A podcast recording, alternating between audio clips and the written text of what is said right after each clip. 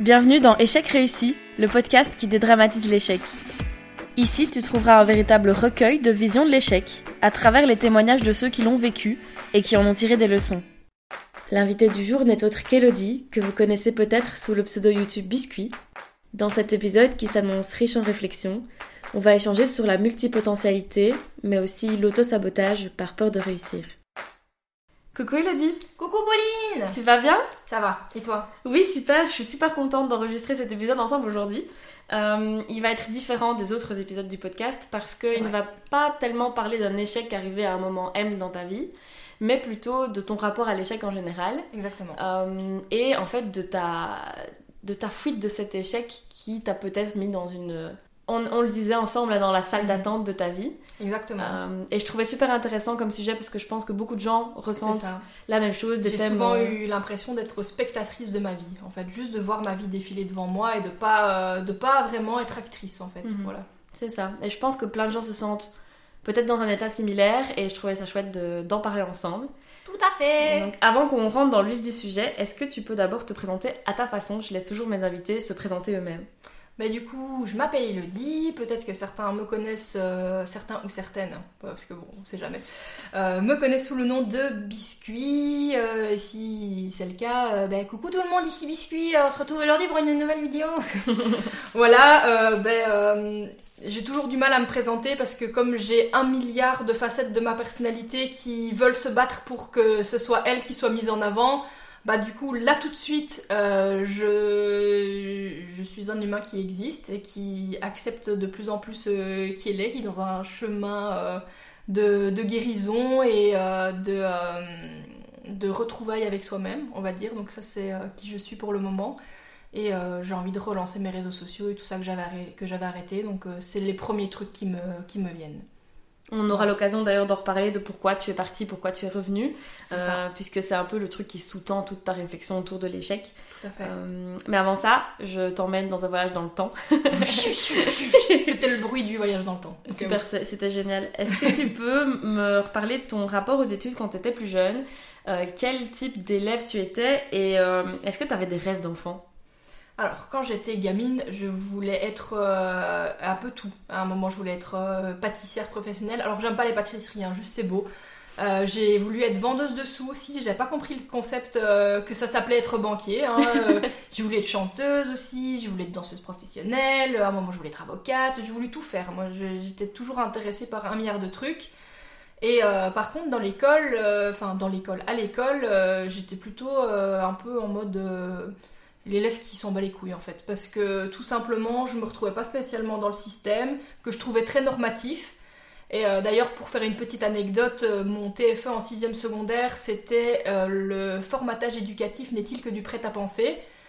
C'est poussé, hein Ça s'est pas très bien passé. C'est pas. J'ai pas eu des très très bons résultats parce qu'apparemment, j'étais pas très objective. Donc, donc très clairement.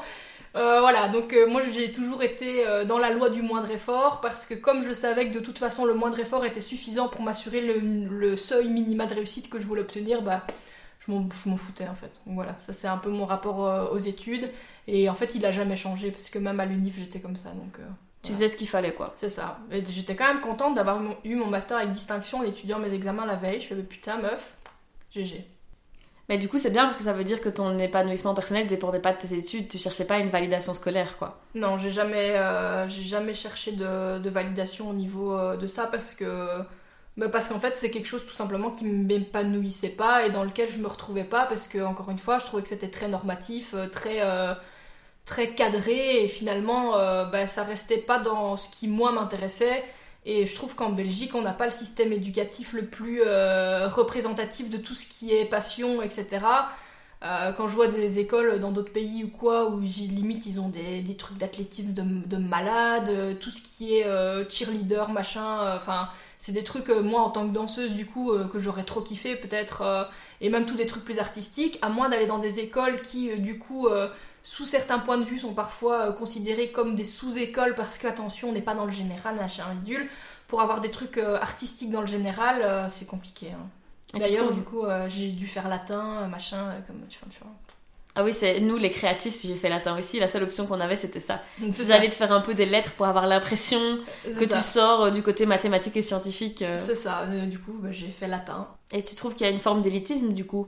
Dans la scolarité De ouf, c'est un truc de fou comme il y a une forme d'élitisme. Après, euh, très clairement dans ma famille, euh, c'est euh, quelque chose contre lequel on se bat, entre guillemets, dans le sens où on a remarqué notre tendance à l'élitisme aussi, et on essaie de faire en sorte de plus perpétuer ça.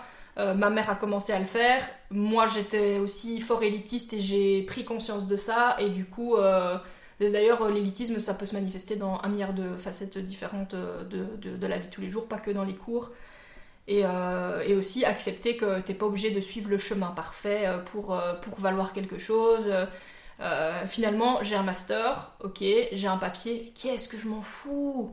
Mais qu'est-ce que je m'en fous? C'est mon père qui voulait que j'ai un master en fait. Tu vois, moi, j'aurais même à la limite pas fait d'études. J'avais rien à me prouver en fait. Je sais qu'il y a des gens, ils se disent ouais, mais je suis quand même faire de la parce que je me suis prouvé un truc. Qu'est-ce que je m'en fous? J'ai un papier. À quel moment il me, il- j'ai même pas un meilleur salaire euh, à cause de mon papier au final. Tu vois, je m'en fous en fait. Ça, c'est tellement pas représentatif de qui on est et de, enfin, soit si on parle là-dessus, on est parti pour 12 minutes, donc on va peut-être pas. Mais en même temps, je trouve ça super relevant parce que Mhm. ça s'est traduit aussi dans ton rapport au travail, puisque Mhm. dans ton travail, c'est pas là que tu cherches l'épanouissement non plus. Non, clairement pas. Parce que du coup, moi j'ai toujours vu le travail comme euh, encore une fois quelque chose de très normatif, de très cadré, et qui était euh, là uniquement pour subvenir à nos besoins. Genre, dans quel monde on vit? Genre, on vit dans un monde pour subvenir à nos besoins. C'est fou quand même. Genre, personne il s'est dit que c'était pas normal, tu vois. Personne il s'est dit, euh, euh, coucou, j'existe pour payer mes factures. Et genre, ça pose de problème à personne en fait. Je- je, trouve ça aberrant. Et parfois, quand j'en parle avec des gens, on me dit Ouais, mais non, mais c'est juste que t'es quelqu'un de fainéant, machin, bidule. Ben, euh, frère, si t'as envie de, bosser euh, 12 heures par jour pour un salaire euh, pas ouf, pour que un jour à 65 ans, tu vives la vie que t'as envie de vivre, euh, ben, à la bonne heure, euh, fais ton truc, mais moi ça m'intéresse pas en fait. Du coup, le système a pas trop de sens pour toi? Non, clairement, le système a pas trop de sens pour moi et c'est un truc qui est vachement ressorti. euh, même ici, du coup, l'année passée, j'ai fait un peu euh, un suivi psy aussi que. euh, que j'ai- en fait, finalement, je l'ai fait plus pour apprendre à me connaître, etc. Parce qu'en général, euh, je me, je me remets bien en question toute seule et j'ai une très bonne vision de moi-même, etc. Et elle me l'a encore relevé, elle a dit en fait ton problème c'est que tu as besoin d'avoir du sens dans tout ce que tu fais, et même la moindre petite chose insignifiante, il faut du sens dans, dans ce que je fais. Et peut-être que si je trouve pas ma voie, peut-être que si j'arrive pas à faire des choses aussi, c'est parce que euh, il faut que je, que je trouve du sens et que comme c'est quelque chose de très important pour moi, ben, il me faut plus de sens que les autres pour arriver euh, au truc. Voilà. Et du coup, ce sens-là, tu l'as trouvé dans complètement autre chose que l'école, le travail. Ben, je l'ai plus trouvé dans. euh, dans ben, j'ai ouais, trouvé pas mal de sens dans mes relations avec les autres. Ça, c'était quelque chose euh, qui faisait sens pour moi. Euh, en partie aussi, ça on en reviendra, je suppose qu'on en parlera aussi, parce que c'était une façon pour moi de vivre ma vie par, procuration et de pas m'occuper de ma propre vie. Donc il y avait quand même un, petit, une petite partie de me délaisser moi-même qui entrait dans l'équation et qui du coup n'est pas ouf. Mais euh, j'adore apprendre des autres, j'adore discuter, je suis quelqu'un de très curieux, j'adore euh, tout ça, donc ça, ça faisait sens. Et euh, aussi un peu tout ce qui est artistique, tout ce qui est dans l'expression de soi-même, etc. Et dans la découverte de soi, ça, c'est des choses qui font sens. Mais que j'ai toujours eu l'impression que ça, c'était des choses de la vie de tous les jours, mais pas des choses avec lesquelles tu crées un travail, tu fais de l'argent et euh, tu payes tes factures. C'est des choses qui sont censées être secondaires finalement. c'est ça. Pour moi, c'était pas des choses qui, euh, qui avaient un potentiel d'être développées comme un travail. Et en même temps, euh, ouf, oh mon dieu, le travail, ouf, ouf, c'est- si ce que j'aime bien devient un travail, euh, je vais plus l'aimer, tu vois. Ah ouais, ça c'est vrai, t'as as rattaché en fait le travail et la notion de, de besogne. c'est ça, ça, ouais. c'est pénible de base, ok, C'est par ça. nature.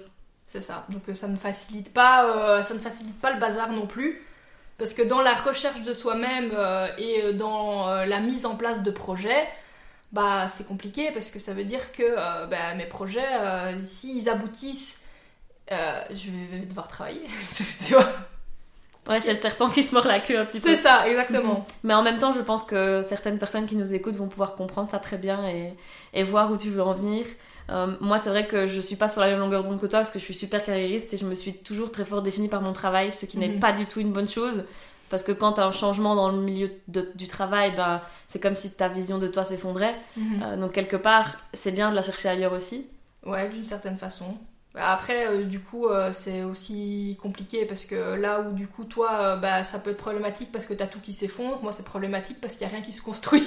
Oui, c'est vraiment un peu le but de ce podcast d'ailleurs. C'est plutôt vois de parler de cet état où rien ne se construit, où tu as ce, ce sentiment en tout cas. Juste de stagnation et juste de, de constater les choses. C'est bien, je suis une experte en constat. Peut-être que c'est ça mon futur métier, je vais devenir constatatrice de choses.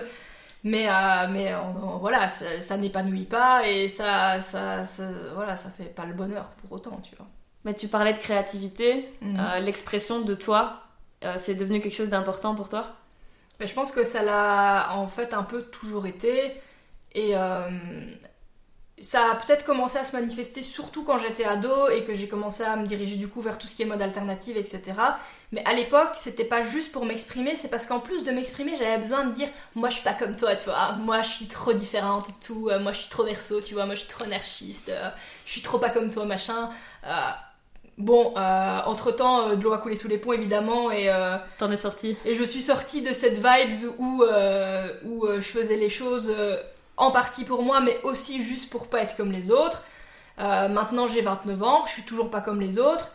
Mais même si j'étais comme les autres, je m'en fous. Parce que je me pose plus la question est-ce que je suis comme les autres Est-ce que je suis pas comme les autres Euh, euh, J'ai pas, j'ai pas cette réflexion-là. Là, ma réflexion, c'est est-ce que j'aime, est-ce que j'aime pas Est-ce que je me sens moi, est-ce que je me sens pas moi? Oui, non. Fin de l'histoire en fait. Donc j'ai quand même fait du chemin là-dessus aussi. Et il a fallu m'en rendre compte aussi que du coup, ma volonté de m'exprimer n'était pas que pour m'exprimer moi-même, mais aussi euh, parce que euh, je faisais un combat avec mon ego, quoi. Donc euh, voilà. Mais ça, début de la vingtaine, j'ai commencé à capter déjà. C'est de la maturité qui s'installe. Exactement. Mais du coup, pour les personnes qui nous écoutent, c'est vrai que s'ils ne te connaissent pas, qui ne t'ont peut-être jamais vu, euh, c'est vrai. ça peut être l'occasion de revenir sur ça. T'as un style alternatif en fait finalement. Ouais, c'est ça. Euh, ben, euh, après, majoritairement, je porte du Lolita, mais en fait, pas que, parce que même mon style euh, dans la vie de tous les jours, euh, le Lolita, pour donner une idée, euh, c'est genre les, des grandes robes comme un peu à l'époque, Re- Renaissance, tout ça, voilà.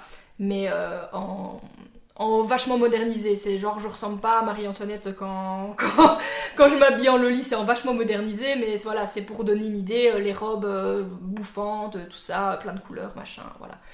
Donc euh, je porte un peu ce style-là. J'ai même arrêté pendant un certain temps pour euh, rester sur des trucs plus, euh, plus accessibles et plus confortables, parce qu'aussi en, en grandissant, le confort c'est la vie. Et du coup, des jupons machin, voilà, c'est un peu inconfortable. Mais clairement, moi je me balade tous les jours avec. ben, j'ai des cheveux colorés, j'en ai rien à foutre, j'ai des tatouages partout, j'ai. Enfin. moi, je vais mettre des jeans roses avec des petits cœurs rouges, avec, avec un top jaune pétant, euh, enfin, ou plutôt pastel en vrai, pétant, je mens, mais voilà, c'est pour donner euh, l'idée. Et je sors et j'en ai rien à foutre en fait. J'ai toujours. euh, J'en ai jamais rien eu à foutre du regard des autres en fait. Pour ça, c'est même au début, ça faisait même partie de mes revendications en mode tu me regardes parce que je suis pas comme toi. mais oui, c'est bon, on a compris, arrête Donc voilà, c'est pour vous donner l'idée des, styles que je porte et, et du fait qu'en fait finalement c'est un peu là-dedans que j'ai trouvé un épanouissement aussi, c'est là-dedans euh, que euh, j'ai pu euh, m'exprimer d'une certaine façon. Et, en fait, naturellement, je constate que quand je suis alignée avec ce qui me plaît sur le moment, ça rayonne un peu autour de moi et je me suis vite fait un, entre un petit nom dans le milieu. J'ai eu des collaborations alors que j'étais pas influenceuse. Enfin, ça n'existait même pas encore le terme à ce moment-là en fait. Donc, euh, donc voilà, en tout cas, je me suis un peu épanouie dans ces secteurs-là, jusqu'à ce que finalement, ben, euh, je développe tout ce qui est réseaux sociaux, j'ouvre ma chaîne YouTube. J'allais j'allais venir, Ouais, c'est grâce à ça aussi que tu t'es lancé dans ta chaîne YouTube et dans cette passion-là. C'est ça euh, aussi. Et, et de base, en plus, je faisais partie peut-être des premières à parler de ça. Et puis finalement, bah, j'ai un peu arrêté le, le Lolita et voilà, et j'ai continué ma chaîne YouTube, mais vachement plus tard. Et, euh, et en fait, ça a pris relativement facilement. En fait, Euh, j'avais pas l'impression de devoir faire euh, des efforts outre mesure. Et, je sais pas, ça s'est toujours, toujours bien passé jusqu'à ce que je me rende compte du travers, enfin pas du travers, mais du revers plutôt de la médaille, de l'investissement que ça demandait, d'être, d'être toujours là, euh, de me rendre compte de ce que c'était, euh, de la pression de la vidéo qui fonctionne pas, et de finalement commencer à mettre ma valeur dans des chiffres et tout ça, et de me dire, euh, meuf, tu fais quoi en fait? On s'en fout. Il y a pas la meuf qui s'en fout le plus au monde entre guillemets du regard des autres. Et là, tu vas te dire, je suis une sous-mère parce que personne n'a regardé ta vidéo, calme-toi en fait. Donc j'avais un peu cette notion-là où, ben, du coup, j'ai grandi en même temps que ma chaîne aussi, moi-même sur le côté. Et euh, il y avait plein de trucs qui me correspondaient plus du tout dans ce milieu-là, même aussi euh, le fait d'avoir l'impression un peu d'être une ancienne, publicitaire, euh, le fait de me rendre compte que j'étais même pas sûre que c'était ça que je voulais faire de ma vie, et en fait je consacrais quasiment tout mon temps à ça. Puis finalement, si ça devient un travail, on revient dans mon travers du travail, est-ce que j'ai envie vraiment de m'imposer que ce soit ça mon métier, et de me faire juste un milliard de réflexions pour me dire non. En fait, j'ai pris la première porte de sortie qui, euh, qui pour, euh, pour pouvoir euh, arrêter ma chaîne. Et dès que j'ai eu une porte de sortie là-dessus, j'ai essayé de revenir de temps en temps et puis je me suis dit non, en fait, j'ai plus envie. J'ai plus envie de me mettre dans tout ça. pareil, je j'étais plus pas en adéquation avec entre guillemets le monde de l'influence et ce qui me renvoyait. voilà, puis il y a parfois des, des, soucis avec certaines personnes avec qui nos énergies, nos énergies nos énergies ne mathent pas. voilà, tout simplement. Et euh, toutes ces raisons m'ont fait arrêter. Et, euh, et, en fait, à partir du moment où j'ai arrêté, en fait, euh, je n'ai remis ma force créatrice dans rien. En fait. Donc, Ça fait un vide Ben, je m'en suis pas rendu compte tout de suite parce qu'au début, c'était un soulagement. Et, et, en fait, je n'avais jamais vu tout ce que j'avais fait comme un travail. J'avais jamais vu tout ce que j'avais fait comme un effort. J'ai jamais vu tout ce que j'ai fait comme un accomplissement. Je me suis toujours dit, ça existe. Voilà, j'ai pas eu l'impression de faire des efforts outre mesure ni rien. Et euh, du coup, je me suis toujours mis en tête que ça n'avait pas de valeur spécialement, que euh, je, n'en tirais finalement. En fait, ça va être paradoxal parce que j'ai eu de la reconnaissance parce que ma chaîne elle a fonctionné, mais moi j'en retirais aucune reconnaissance parce qu'en fait je me rendais compte que cette reconnaissance ça remplissait pas mes valeurs quand même et ça me remplissait pas ma jauge de ce que j'avais besoin pour moi-même. Donc euh, j'ai eu besoin en fait de faire une pause dans tout ça et de me rendre compte aussi qu'en fait finalement les sujets, le problème c'était pas ma chaîne YouTube, le problème c'était euh, ce que j'en avais fait et le fait qu'en fait je restais dans du fort superficiel et que c'était juste des choses qui euh, remplissaient pas mon âme et qui et que voilà en fait le problème c'était pas le fait d'être sur YouTube, le problème c'était de quoi je parle et ce que j'en fais et l'impression que ce que je faisais ne servait à rien et n'apportait rien à personne. Le message qui était derrière. C'est ça.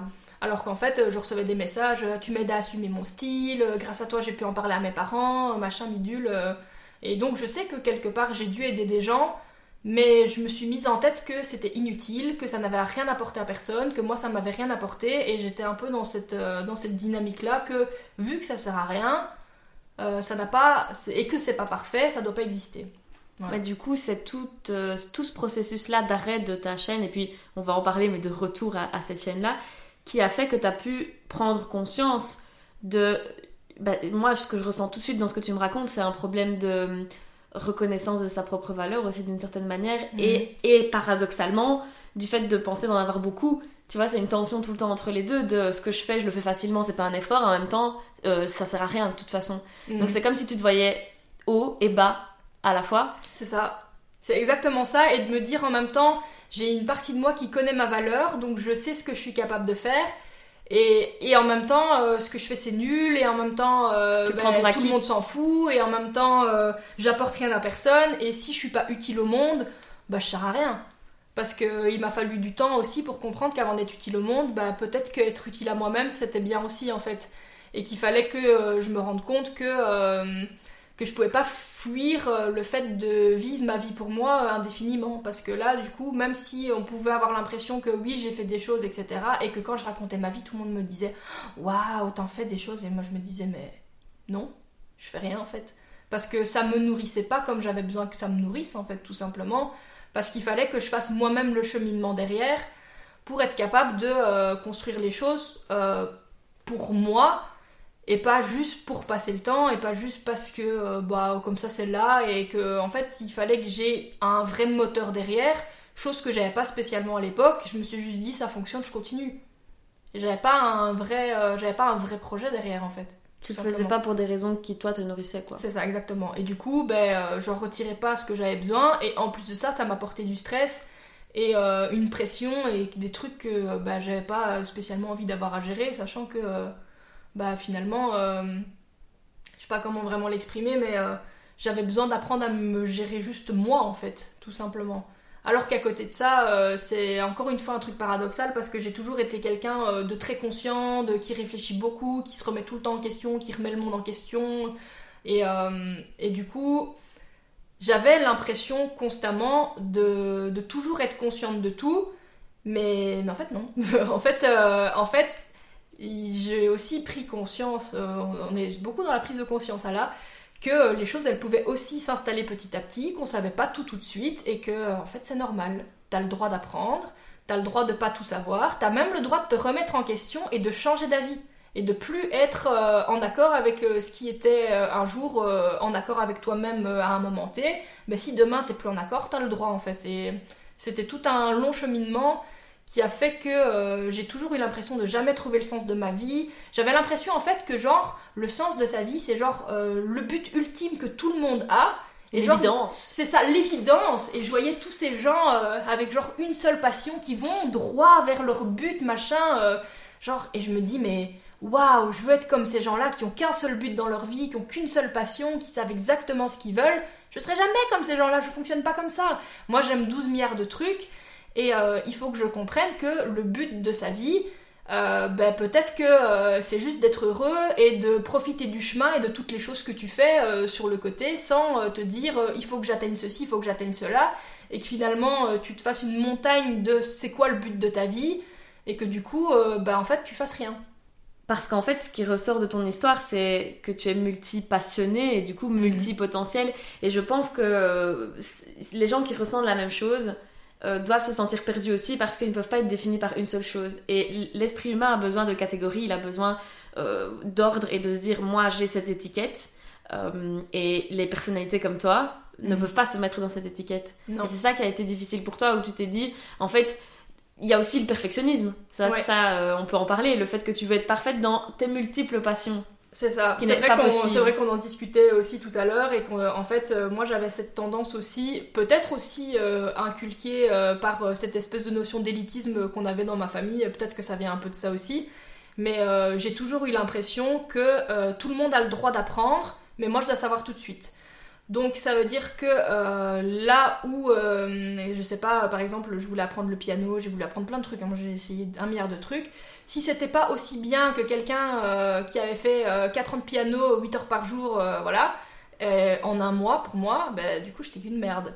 Ben, je suis pas une merde, j'ai juste pas 8 heures par jour pendant 4 ans d'expérience et de pratique derrière moi. Mais rien que le fait de devoir faire ces efforts-là, en fait, ça me bloquait parce que j'étais jamais à la hauteur euh, de ce que j'avais besoin euh, d'atteindre comme niveau euh, de perfection. Et ça, je l'ai eu beaucoup avec le chant aussi. Je voulais jamais chanter en public ou quoi, je voulais jamais rien faire. Et je voulais pas spécialement le perfectionner parce que j'étais persuadée que c'était pas assez bien et qu'il y avait tellement de gens qui faisaient mieux que du coup, pourquoi est-ce que moi j'irais chanter en public si ça me passionne ou quoi que ce soit?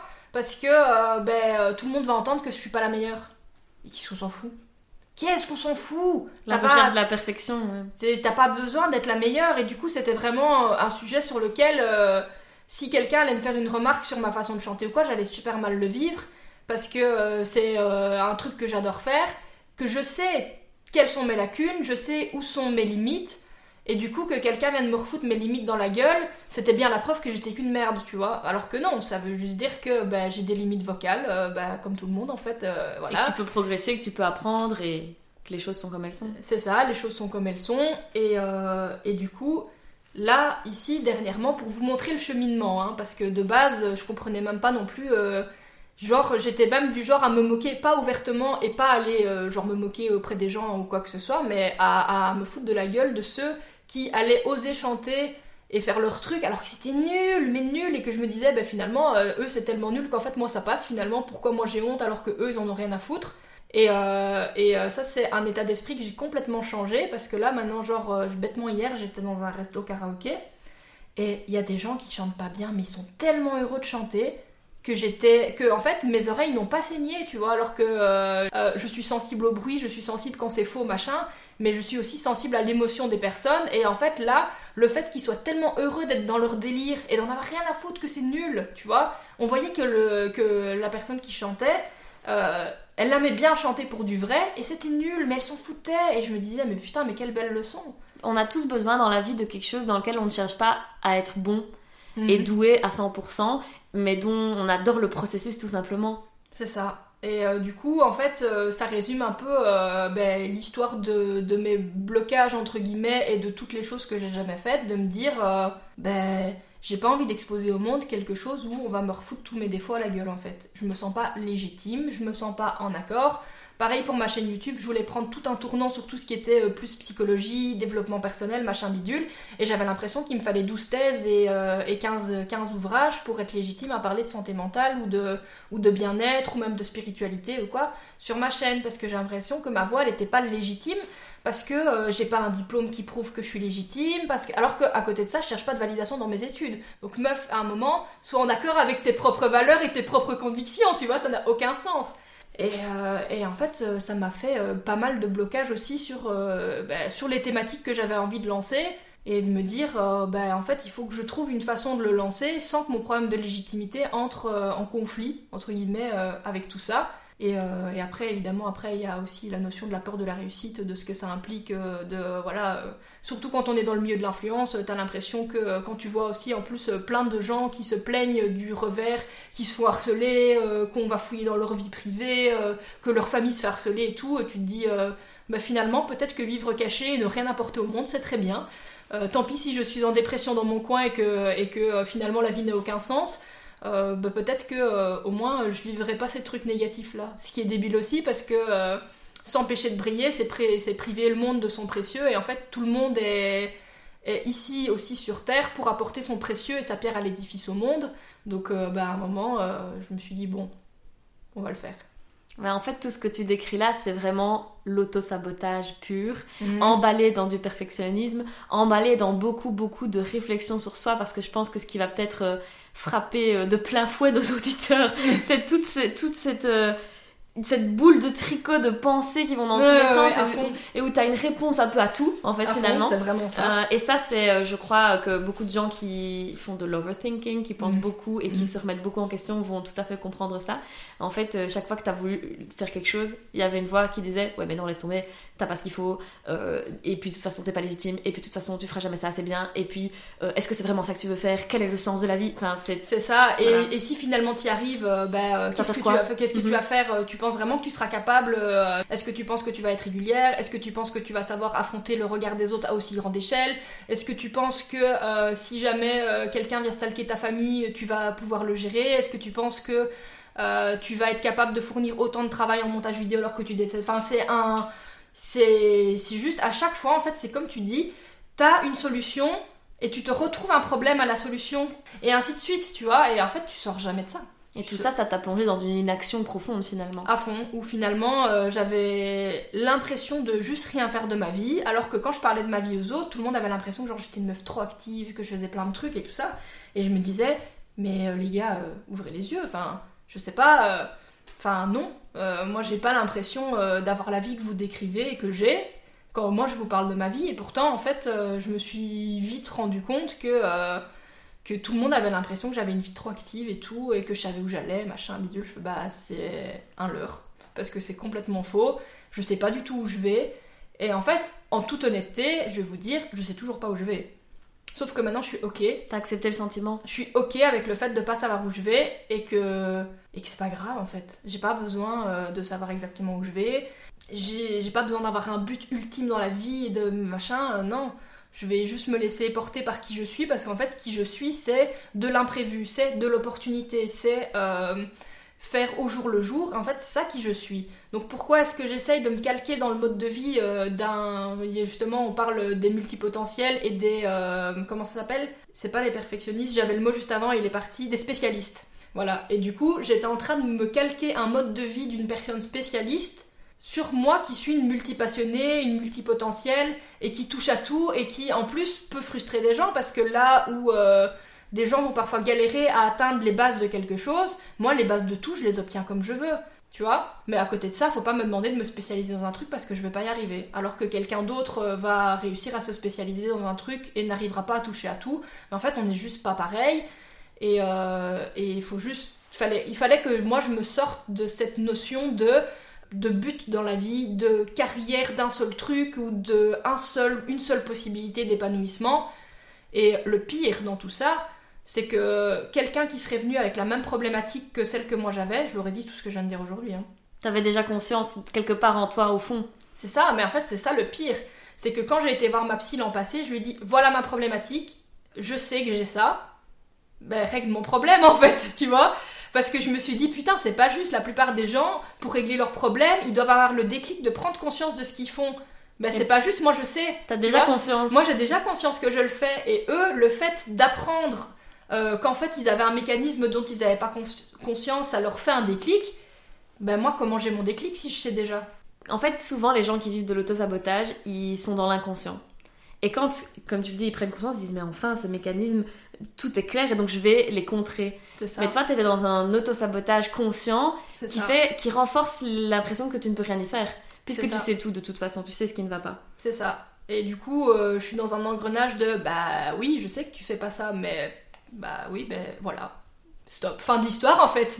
Et, euh, et, et c'est fou parce que plein de gens me disaient mais c'est pas grave, fixe-toi des petits objectifs, comme ça tu seras fier de toi, machin. Je dis mais je suis pas fière de moi, ça n'existe pas la fierté, la reconnaissance. Je dis je suis jamais fière de moi. Euh, c'est un sentiment, euh, un truc qui n'existe pas dans, dans, dans, ma vie, la fierté, tu vois. Pourtant je suis fière des autres. Les gens sont fiers de moi aussi, donc c'est pas non plus qu'on pourrait se dire peut-être que on n'a pas été fier de toi, donc t'as pas appris à être fier de toi. Non, c'est même pas genre juste la fierté n'est jamais venue. Et en fait, c'est quelque chose euh, que du coup, j'apprends. Et du coup, parfois, je fais semblant d'être fière de moi. Parce que tu sais, il y a le fake it till you make it là, tu vois? Ben, c'est vraiment ça. Et du coup, je fais semblant d'être fière de moi. Et à force, je suis fière de moi, tu vois? En fait, ce qui se passe, c'est que. Et j'ai la même chose, donc je me permets de te. Oui, non, mais permets-toi avec grand plaisir. c'est que quand tu réussis, pour toi, c'est la moindre des choses. C'est ça. Et donc, il n'y a pas de gratitude et de fierté, comme tu le dis. Par contre, quand t'échoues, c'est la fin du monde. Bah ouais, j'ai l'impression d'être euh, juste. Euh, et enfin, après, du coup, euh, on pourra peut-être, si on met les choses en parallèle, on se rend compte qu'en fait, je me suis pas beaucoup mise face à des possibilités d'échouer. Parce que bah, c'est plus facile, hein. si tu n'essayes rien, tu n'échoueras pas. C'est un super conseil. vous voulez pas échouer Ne le faites pas. Voilà, comment vous êtes sûr que vous échouez pas comme ça. Donc je me suis pas beaucoup mis dans des situations où j'aurais pu échouer dans tous les cas. Donc euh, clairement je me suis un peu protégée euh, à ce niveau-là. Tout comme je me suis pas mis dans des situations où je pouvais réussir non plus. Euh, voilà, ça évidemment les. Parce que l'échec et la réussite, c'est vont ensemble. C'est ça, c'est très très lié. Et du coup, j'ai pas eu des exemples très précis en termes d'échec pareil. Mais euh, genre, euh, si j'avais réussi à aider quelqu'un après une conversation, euh, ben, je ressentais juste comme tu dis, c'est normal. Mais si par contre je me rendais compte que, oh putain, j'aurais pas dû dire ça, ou putain, qu'est-ce qu'il va penser de moi parce que là en fait j'ai dit ça, mais j'aurais pas dû dire ça, machin, ou, que je trouvais que moi-même j'avais mal géré un conflit ou que j'avais mal géré un truc, ben en fait j'avais l'impression genre ça allait me hanter et comme si j'étais la pire des merdes et tout genre quand j'aurais échoué une interro ça par contre je m'en foutais hein. à l'école j'ai jamais vraiment eu de trucs mais pour tout ce qui était dans mon relationnel et dans des trucs qui touchaient à mes valeurs, si j'étais pas euh, au minimum euh, à. Comment dire On va dire que euh, moi je place mon minimum d'exigence à un seuil de 75-80% de réussite. Là où peut-être que quelqu'un ce sera 50-60. Donc si pour moi j'avais réussi ma conversation à 63%, ce que tout le monde se dirait, ça va, je m'en suis bien sortie. Moi, j'étais une sous-mère. Je me disais, putain, je vais ressasser mon truc et je vais vraiment avoir l'impression que, genre, j'ai raté ma vie alors que. J'ai l'impression que ton seuil d'exigence, il est pas à 70-80, il est à 150, tu vois. tu vois, la preuve encore. Comme que j'ai encore des trucs. Euh, et, et, ouais, je me suis toujours dit que les trucs dans lesquels je savais que j'avais des facilités, bah, il fallait que je sois exceptionnelle, tu vois. Bah, alors qu'en fait, non. beaucoup trop d'attentes élevées par rapport à toi-même. C'est ça. Mais donc, si on a décidé de faire cet épisode, c'est parce que tu as travaillé là-dessus. Et euh, je trouvais intéressant de montrer euh, ce travail, parce que c'est plus un travail qu'un déclic, comme tu le disais.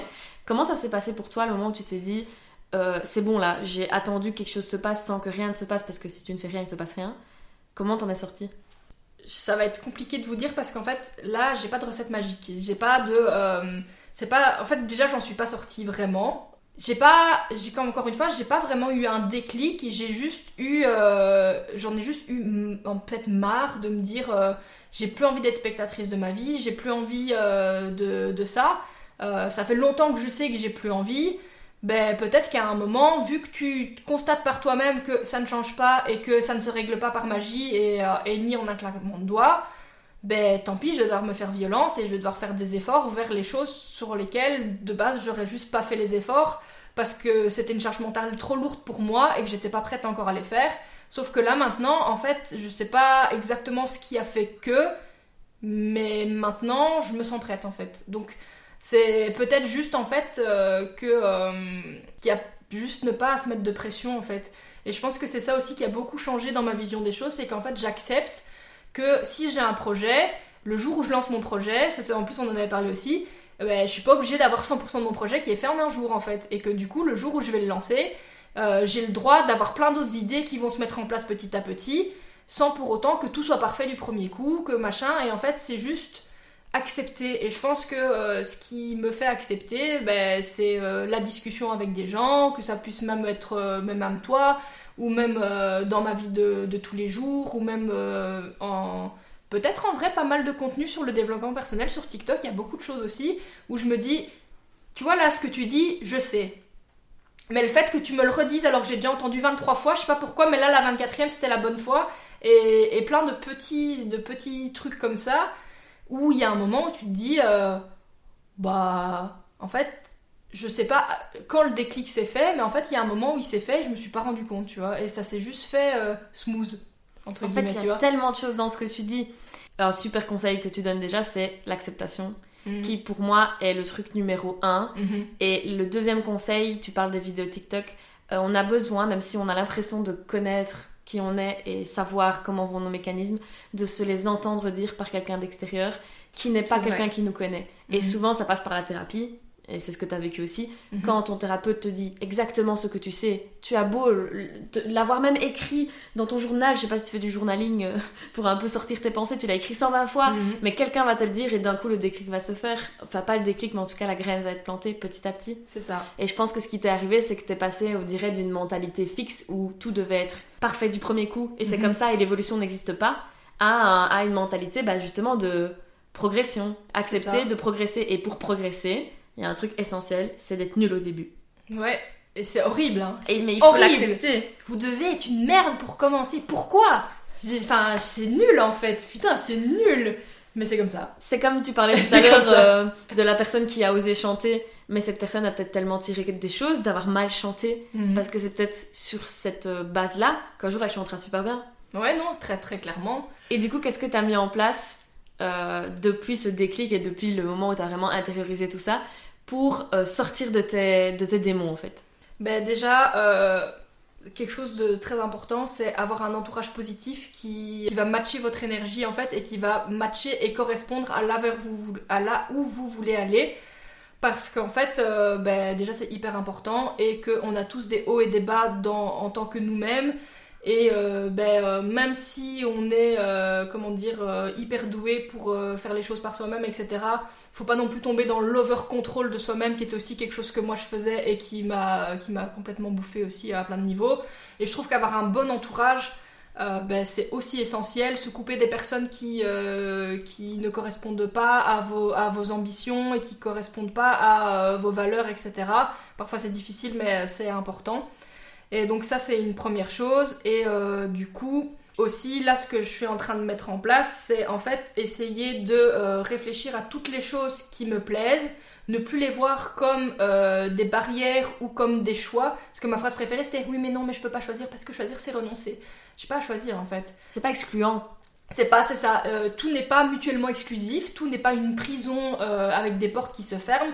Donc là, moi, ce que je fais, c'est que effectivement, comme tu dis, il y a eu cette première part d'acceptation, mais euh, je j'arrête de me mettre une pression qu'en fait finalement je me mettais toute seule et, euh, et juste je vais vers ce qui me parle. J'accepte que euh, si je reprends ma chaîne YouTube, ça va être long et l'univers me met des bâtons dans les roues volontairement parce que comme je n'ai jamais fait les efforts nécessaires pour arriver vers un but, ben là, du coup, maintenant que je reprends, je me mange tous les trucs et même des trucs où je me dis comment c'est possible.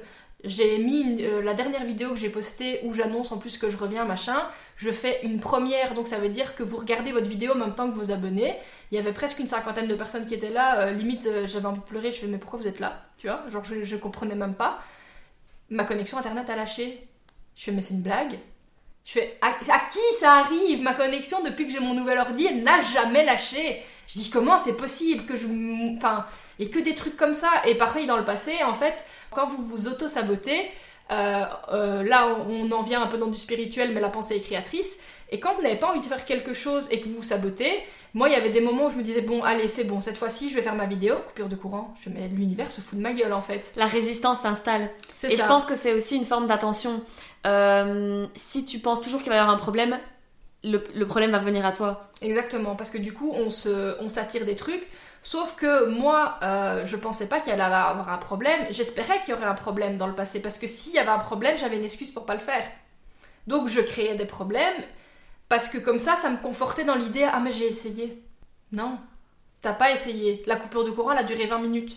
Tu vois, j'aurais pu reprendre. Mais tu l'as vu Et- comme un signe. Mais je l'ai vu comme un signe parce que j'avais envie de l'interpréter comme ça. Et en fait, tout ce qui va se manifester à vous, vous pouvez toujours choisir que ça sert votre narratif ou que ça vous remette en question.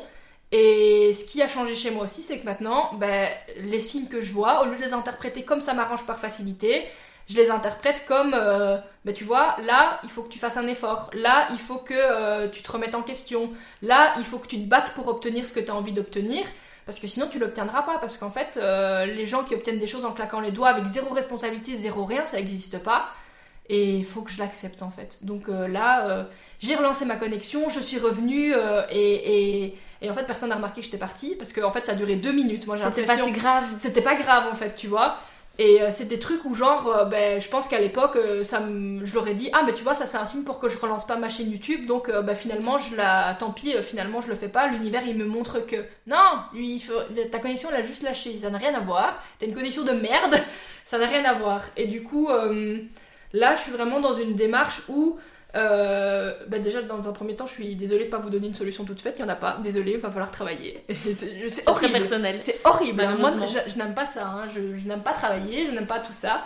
Mais euh, j'ai accepté que euh, ben, c'était pas d'office négatif et qu'en fait, euh, ben, travailler, c'est aussi juste euh, investir pour soi-même en fait. Et, et même si je le savais, on peut savoir des choses mais pas les comprendre. Et maintenant, je le sais. Et en plus de le savoir, j'ai compris. Tu connais l'expression euh, à vaincre sans péril, on triomphe sans gloire? Ouais, ouais, ouais.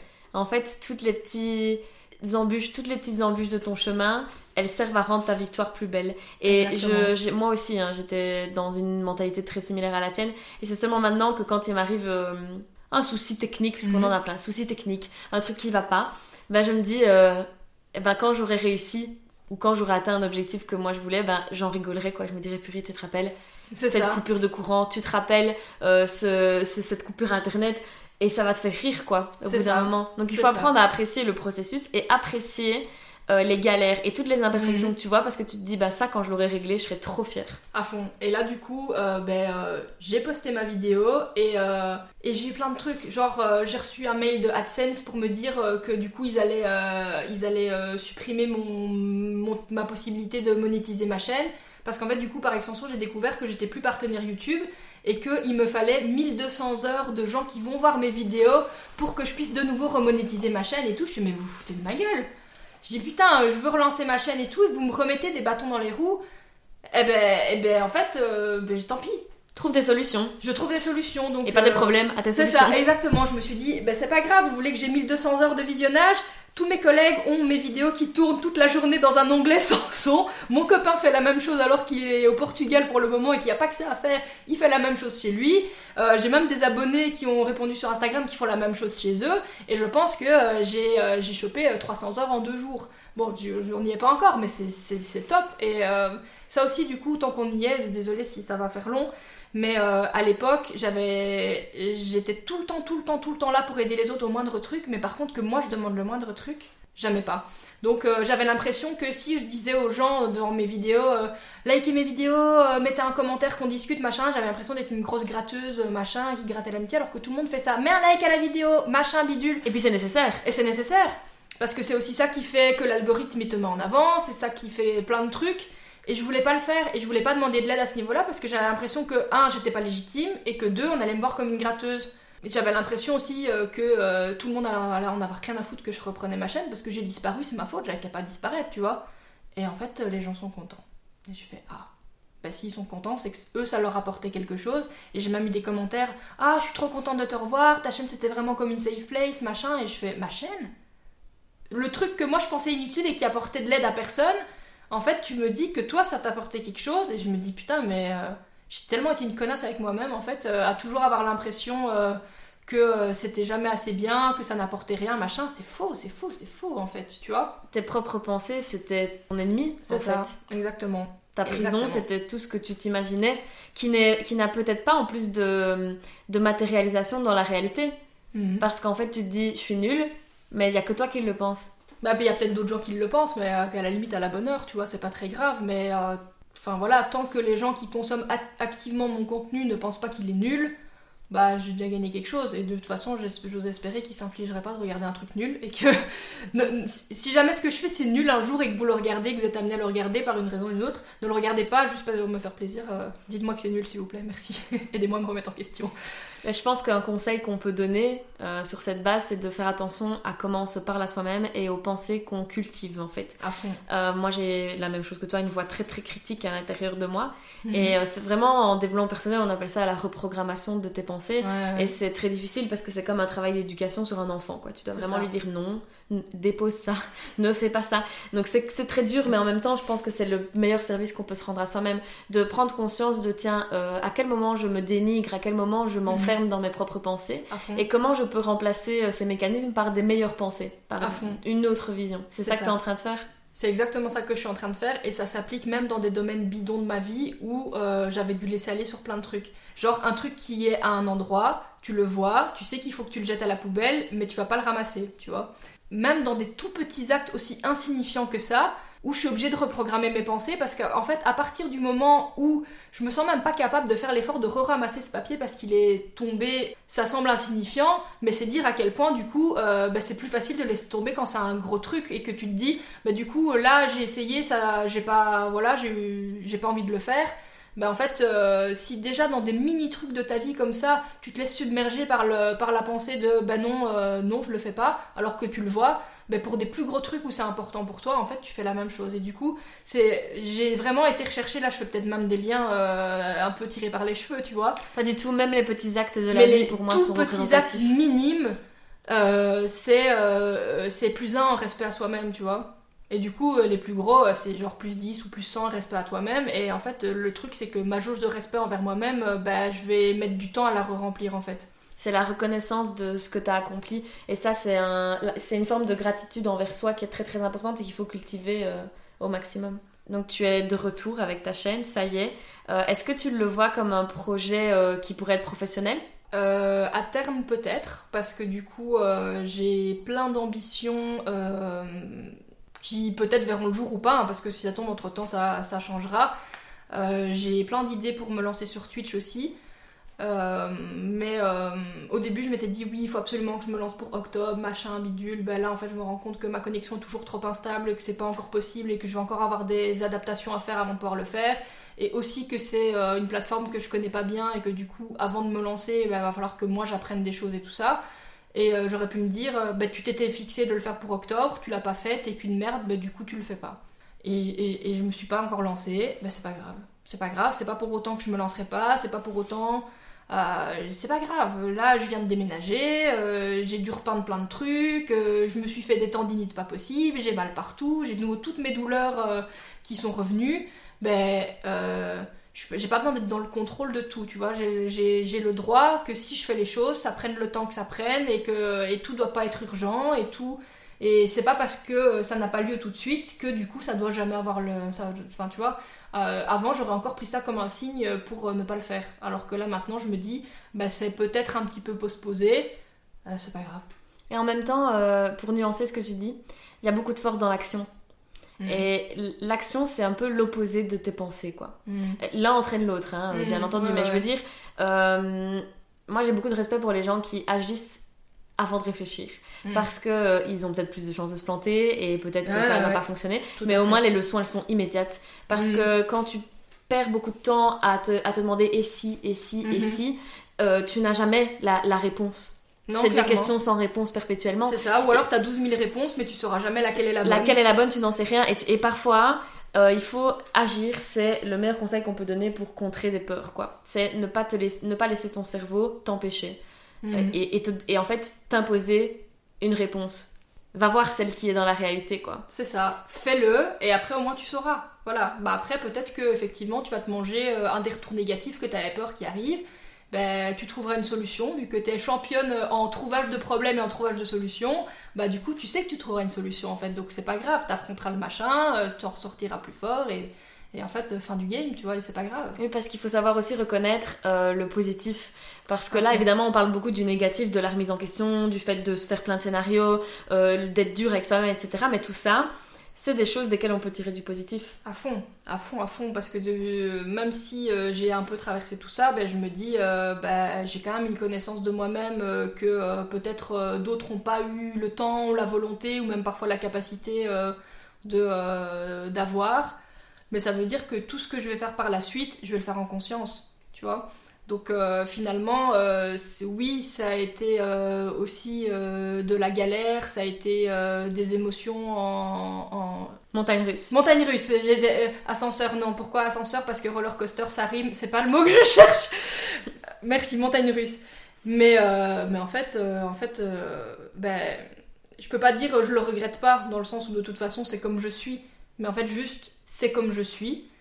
Et comme je suis, c'est valide, tu vois. Comment tu vois l'échec aujourd'hui, du coup? Euh, ben, en fait, euh, comme euh, un chemin, en fait, tout simplement. Et le pire, c'est que en vrai, je pense que j'ai toujours vu l'échec comme un chemin, mais comme on disait tantôt, c'était dans, dans la théorie, en fait. Donc, dans, dans la théorie acquise de mon cerveau, l'échec était un chemin, mais euh, dans le concret de qui je suis, l'échec était inadmissible. Donc euh, c'était encore cette espèce de paradoxe contre lequel il fallait que je lutte. Et là, pour moi, maintenant, l'échec, ben, ça arrive. Et peut-être que c'est aussi grâce à tous ces gens euh, qui dédramatisent l'échec, comme toi t'es en train de faire aussi, qui dédramatisent plein plein de situations, que je me dis, ben, c'est ok en fait, c'est pas grave. Et je savais déjà que c'était pas grave, mais le fait que d'autres personnes trouvent que c'est pas grave, ça veut dire qu'à une échelle plus globale, si on trouve tous que c'est pas grave, ben, dans les faits, ça sera pas grave pour du vrai, puisqu'il n'y a pas que moi qui trouverai que c'est pas grave. C'est une prise de conscience collective. C'est ça, exactement. On arrive à ma toute dernière question. Vas-y. C'est un peu ma question gimmick que je pose à tous les invités euh, du podcast. Euh, Qu'est-ce que tu dirais à quelqu'un qui veut arrêter, qui est dans une situation où il doit s'en sortir, un peu comme toi tu l'as été avec ta chaîne YouTube euh, Qu'est-ce que tu dirais, même si dans ta situation tu peux aussi donner des conseils pour revenir Donc si Mm. tu veux, tu peux me donner un peu les deux. Donc, euh, enfin, ça, ça dépend des contextes. Genre, abandonner dans le cadre d'un projet qui ne regarde que soi-même, c'est tellement simple de s'abandonner soi-même. Alors que, euh, pas à côté de ça, euh, j'aurais jamais abandonné personne d'autre, tu vois. Donc, c'est aussi la prise de conscience de se dire bah, que il faut que tu te considères à la même valeur que ce que toi tu considères les autres, en fait. Parce que c'est pas juste. Pourquoi est-ce que tout le monde a le droit à une considération que t'es même pas foutu de t'apporter à toi-même? C'est pas juste de te dire que ce que toi tu aimes, ce que toi tu es, tu peux l'abandonner, mais par contre tu sais bien que toi t'abandonnerais pas les autres. Donc euh, essaye de t'accorder la même valeur euh, à toi-même que euh, voilà, on dit toujours euh, ne fais pas aux autres ce que tu n'aimerais pas qu'on te fasse, mais là c'est l'inverse. Ne te fais pas à toi ce que toi tu ferais pas aux autres. Donc ça ce serait peut-être mon premier conseil. Euh, et après, si euh, vous êtes dans une notion où vous devez abandonner un truc toxique ou quoi, là c'est encore tout un autre débat et je vais pas m'aventurer là-dedans, sinon on fait un deuxième podcast et pour revenir, en vrai, euh, en fait, euh, je trouve même pas ça difficile, tu vois. Parce que je suis tellement dans une acceptation que je sais que je vais avoir des bâtons dans les roues, donc ça fait partie même de, de mon état des lieux de la situation, tu vois. Je sais que ça va être entre guillemets difficile, mais moi j'ai pas envie de le voir comme une difficulté. Maintenant, j'ai vraiment envie de le voir comme un chemin, comme un processus, comme euh, du pas à pas, du step by step. Et c'est ok, c'est ok. En fait, euh, enfin voilà, comme on disait tantôt, il n'y a pas besoin euh, de vouloir aller de A à Z. alors qu'après A, c'est pas Z, c'est B, tu vois. Donc voilà, c'est tout. Accepter le chemin. Accepter le chemin, exactement. Et en fait, au final, se rendre compte que euh, toutes les anecdotes de vie qu'on a à partager, c'est pas oh regarde, j'ai réussi, c'est oh regarde la merde qui m'est arrivée quand j'ai essayé de réussir, tu vois. C'est trop drôle que tu dis ça parce que j'ai un tatouage qui dit exactement ça, qui dit a hundred bad days, donc 100 mauvais jours. Et je me suis fait tatouer pour ça, pour dire qu'en fait, euh, ça, ça vient d'une chanson. Mhm. Et euh, dans cette chanson, ils disent tout simplement que toutes les mauvaises histoires qui t'arrivent, en fait, c'est des histoires drôles à raconter un jour. À fond, Le jour où tu t'es cassé la jambe, le jour où t'as été tellement sous que, euh, Mm. le jour où t'as arrêté. En fait, c'est ça qui te rend humain, intéressant, qui te donne du relief. Exactement, tout à fait. C'est vraiment juste exactement ça. Et, et j'ai toujours un peu fait de ma vie un sketch, mais euh, je l'ai toujours fait euh, sans réelle prise de conscience derrière pour autant, tu vois. Et là maintenant, bah, c'est pas grave, je vais raconter mon sketch, tu vois. C'est pas grave. Merci beaucoup d'avoir écouté ce podcast pour dédramatiser l'échec. N'oublie pas de t'abonner au compte Instagram Échec Réussi pour une dose quotidienne d'inspiration. À très vite pour un nouvel épisode d'Échec Réussi.